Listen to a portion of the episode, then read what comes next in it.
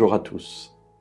Le livre des psaumes regorge d'affirmations péremptoires qui semblent être en contradiction avec ce que nous traversons et ce que nous vivons dans notre existence de tous les jours. Voyons une de ces déclarations dans le psaume 27, psaume de David, et au verset 1. L'Éternel est ma lumière et mon salut. De qui aurais-je crainte?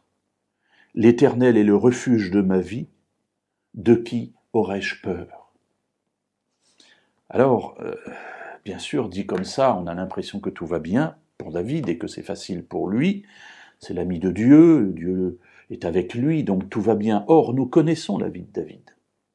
Nous savons que la vie de David est faite de difficultés, de problèmes, de fautes graves.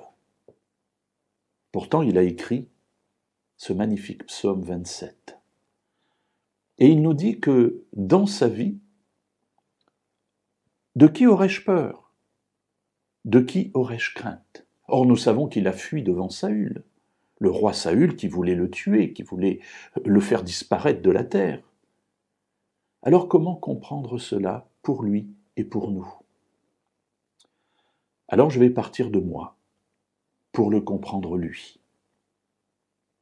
Dans ma vie, il y a aussi des difficultés, des tensions, des troubles, des tiraillements, des inconnus, des peurs.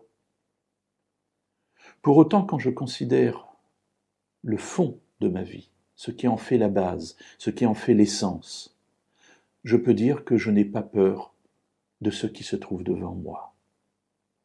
Non pas parce que je le connais, non pas parce que je sais que je vais le maîtriser, pas du tout. Simplement pour une seule chose, c'est parce que je sais que Dieu, lui, me connaît et connaît tout ce qui m'arrive. Je sais qu'il prend soin de moi, je sais qu'il m'aime, je sais qu'il a donné Jésus pour mourir à ma place et que donc tout ce qui me concerne est déjà entre ses mains. Alors oui, les épreuves sont là, comme pour David, oui, les difficultés ne manquent pas, comme pour chacun de nous.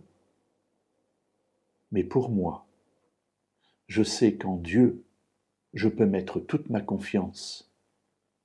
Et dans ce cadre-là, oui, je peux dire comme David, L'Éternel est ma lumière et mon salut, de qui aurais-je crainte?